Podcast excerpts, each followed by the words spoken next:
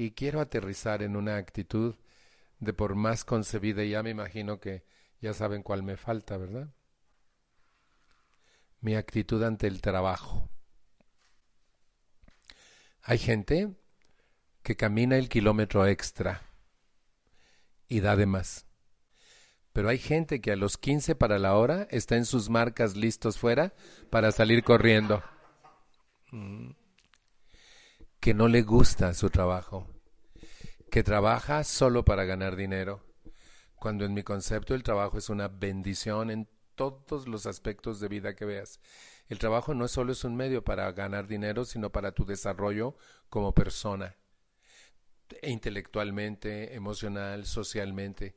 Es una oportunidad de aprendizaje, de desarrollo, de dinero, de conectes con otras gentes, de conocimientos nuevos acerca de lo que otros hacen y cómo tu trabajo contribuye a lo que hacen otros en su chamba aprender a trabajar a veces con gente difícil.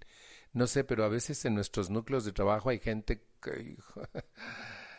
Andrés, 118, 119, 120. Lo voy a ahorcar al 121, 122, 123. Y esa gente te hace crecer como persona. Y esa gente hace que aprendas más, que destaques más, etcétera, para que no te tumbe. Entonces aprendes a manejarte con gente difícil, aprendes a relacionarte fácilmente con gente que es bella por dentro y por fuera, aprendes las habilidades y las capacidades de todo, aprendes a hacer sinergia con un equipo. Miren, a veces eh, el resultado exitoso de un trabajo es la conjunción de las habilidades de un montón de gente. Uno solo no podría alcanzar lo mismo solo pero necesita hacer sinergia con otros y este pone en juego sus habilidades y este otras y esta otras y el conjunto de habilidades sumadas dan algo que se llama éxito. Pero si yo quiero estar en la marquesina en primer lugar, ¿por qué? Con que aparezcas es suficiente. ¿Por qué tú quieres tener siempre la razón y siempre tener el micrófono y, y no dejar hablar a los demás, por ejemplo, ¿no? Como le hago yo. y entonces la cuestión es que ¿Cuál es mi actitud ante el trabajo? Sí rindo, pero lo suficiente. ¿Podría caminar el kilómetro extra? ¿Cómo me llevo o me relaciono con los demás integrantes de mi equipo? ¿Estoy bien? ¿Tengo conflictos de relación? ¿Por qué? ¿Por qué me convierto en una persona conflictiva en mi relación trabajo? ¿Me pongo la camiseta? ¿No traigo la camiseta puesta?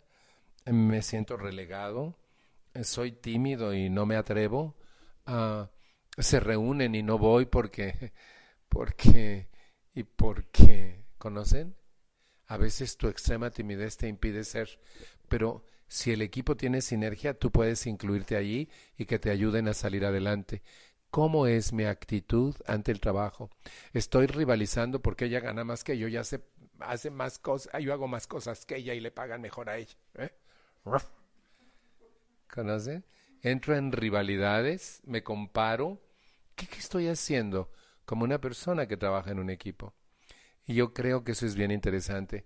Un día hicimos una evaluación colectiva de lo que hacíamos cada quien en un lugar donde yo trabajaba. Y, y, saben que resultó que lo que yo hacía era superior a todo lo que hacían los demás. Y que además yo ayudaba a todos en su, en su campo de acción, en sus áreas, porque yo era el gerente pero yo estaba lleno de trabajo. Entonces todos se iban a las seis y yo me iba a las diez once de la noche por el exceso de la carga que teníamos. Un día se reunió el Consejo Administrativo y el contador de la asociación decidió hablar con ellos y decirles, y se los dijo así, quiero recomendar a la Junta de Administradores que compren para el señor Valadez el mejor seguro de vida, el más caro que haya porque en el ritmo de trabajo que él tiene en cinco años le da un infarto y ustedes se van a hacer ricos con su seguro de vida. O quitan cargas de trabajo o lo distribuyen mejor. Y entonces hicimos un, un estudio y mi, mi carga de trabajo, mi puesto, se distribuyó en cinco personas más aparte de la mía. Imagínense lo que había que hacer. Y entonces, como yo soy de confiar cuando estoy en un trabajo, me dan más y más y más. Y yo como, pues viene quebrándose, quebrándose, aguanto más hasta que me dejen dormir cuando menos de 12 a 7. Y hasta que dije, no más. Miren, finalmente tronamos, todos tronamos en ese trabajo por el, exceso de carga y responsabilidad en una sola persona y no en las demás. Y yo decía, es que tenemos que repartir. Bueno, el caso es que se tronó y finalmente yo me liberé. Y me liberé de una carga impresionante de trabajo y me fui con un ritmo muchísimo mejor. Sigo trabajando mucho, ahora soy mi jefe y yo puedo hacer lo que yo quiera. Yo, yo llevo mi agenda, quiero muy buen ingreso y entonces vale la pena lo que yo hago porque voy constantemente de un lugar a otro de mi país trabajando, haciendo lo que hago, etcétera, y me va muy requete bien. Pero la gente que trabaja conmigo trabaja muy bien también, pero ya no tengo jefes. Eso me gusta mucho. Decidí que nadie me va a volver a maltratar o traicionar porque esté por encima de mí. Y yo creo que ustedes están muy por el estilo, ¿no? Cada quien es finalmente su jefe, ¿sí? ¿O no? ¿No? ¿Tienen un jefe? ¿Y qué tal? Mejor después hablamos, ¿verdad? Sí. Bueno, después les platico más de, de este tema, ¿sí? Pero tenemos que analizar nuestra actitud ante el trabajo rencillas, habladurías, chismes. Si queremos vivir bien en nuestro trabajo, tenemos que cambiar eso por una razón. Un tercio de la vida de un ser humano la pasa en su trabajo. ¿No sería inteligente cambiar mi actitud y llevarme bien con todos? Hacer lo que me corresponde de manera asertiva y responsable y quedarme en paz y satisfecho con mi función? ¿No compararme con ninguno otro ni estar en rivalidad con nadie más? El carácter del ser humano es muy tendiente a hacer eso. Les voy a decir otra actitud. ¿Quedó clara la actitud ante el trabajo? Podemos mejorarla y muchísimo. Y les voy a decir por qué paso a esta siguiente, porque tiene mucho que ver con esta. Mi actitud ante la vida de otros seres humanos. Y quiero compartir con ustedes algo que me salvó la vida para siempre y que además ha sido un parteaguas en mi historia. Mm. Yo fui educado como jarro de tonalá para quebrarme con cualquier actitud de otros. ¿Conocen eso de ser jarro de tonalá? Creo que tonalá está por aquí cerquita, cerquita. Y entonces fíjense, me miró feo y yo me desbarato. Me gritó y yo me ofendo. Me traicionó y yo me resiento. Y entonces vivo dañándome a mí por la acción de ustedes. Así fui educado. Casi todos los seres humanos tenemos algo que sentir de los demás. Y eso sucede mucho en los trabajos, más que en ningún otro lado. En la familia y en el trabajo es donde desarrollamos más resentimientos con la gente y más conflictos de relación, porque es con las gentes con las que convivimos estrechamente durante el transcurso de nuestra historia de vida en casa y en el trabajo. Hasta que un día descubro, la forma en que me tratan los demás tiene mucho más que ver con ellos que conmigo. Lo que hacen los demás lo hacen por lo que tienen en su cabeza y en su corazón, no por mí. Y lo que tienen en su cabeza y en su corazón está determinado por su historia de vida cómo los trataron, qué comieron, si les pegaron. No puedo saber la historia de cada ser humano, pero les puedo asegurar que tienen razones de sobra para ser como son, que no es gratis. Y entonces, si lo que una persona hace equivocadamente y lo tomo como personal, entonces estoy exagerando, porque esa persona así es por su historia, no por mí. Y lo que esa persona hace, lo hace porque así es, no en mi contra. Si grita es porque es gritón, no porque me gritó a mí. Pero como yo solía comprar jodido ajeno, que siempre está en oferta, entre paréntesis, no compren jodido ajeno. Aquí hay compradores de jodido ajeno. Los compradores de jodido ajeno, por favor, podríamos levantar la mano. Compradores de jodido ajeno, sí. Y fíjense, Finalmente lo que hacen los demás no lo hacen por mí, lo hacen por lo que tienen en su cabeza y su corazón. Yo tengo dos posibilidades, reaccionar o razonar.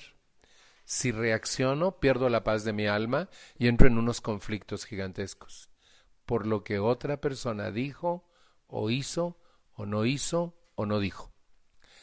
Pero la otra alternativa es razonar. Y al razonar, decir, la persona tiene conflictos de relación, es un problema de ello, no tiene nada que ver conmigo, me retiro y cuando se calme hablamos. ¿Qué pasó? Si razono, me hago cargo de mí y no pierdo la paz de mi alma. Si reacciono, me hago cargo del acto equivocado del otro y pierdo la paz de mi alma. Y el otro es como es por su historia, no por mí. Por eso cuando alguien a mí viene llorando y me dice, es que me miró muy feo, digo, perdóname, pero no te miró feo a ti. Así mira él. Y tú te sientes mal por lo que piensas de él y de su mirada. O sea que quien se daña eres tú, no el otro. El otro así es por su historia, no tiene nada que ver contigo. Si está enojado conmigo me va a ver igual de feo y yo decido si se lo compro o si se lo dejo. Vete a Zapopan, ahí la gente no compra, jodido ajeno. Aquí todo bien, ¿verdad? ¿Sí? Eso es bien interesante. ¿Por qué? Porque me doy cuenta entonces que si yo parto de esta, de esta idea, lo que tú haces no me lo haces a mí, lo haces porque así eres tú y se te chisporrotea. No es en mi contra, sino así eres tú. Punto. Si yo te lo compro y me lo pongo, me pongo mal. Pero si yo razono y digo, el cuate así es, tiene su historia, que lo explica y no la conozco, así es de que me retiro y cuando se calme hablamos. Y ya.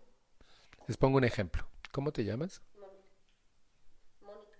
Mónica está muy enojada conmigo, pero muy enojada conmigo. Me grita y me mienta la madre. Yo tengo dos opciones. Reaccionar o razonar. Vamos primero a lo que hace la mayoría de la gente, reaccionar. Y me peleo con ella y le digo cosas hirientes y le digo, y no te la regreso porque eres una dama. Pero aquí ya se la reviré tres veces, ¿sí? Ah. Entonces me enojo con ella, me pongo muy mal, me violento y luego les vengo a platicar a todos lo que me hizo la Mónica. Y se lo cuento a todos, ¿qué crees que me hizo la Mónica? Que me mentó a la madre.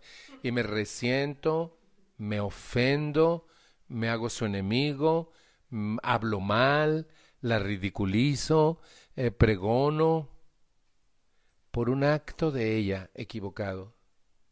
Yo perdí todo por lo que ella dijo. Eso es reaccionar. O también puedo razonar, y eso es un buen cambio en mi actitud, y pensar, Mónica está enojada, es agresiva y dice majaderías pero eso no tiene nada que ver conmigo, es por su historia, así la educaron.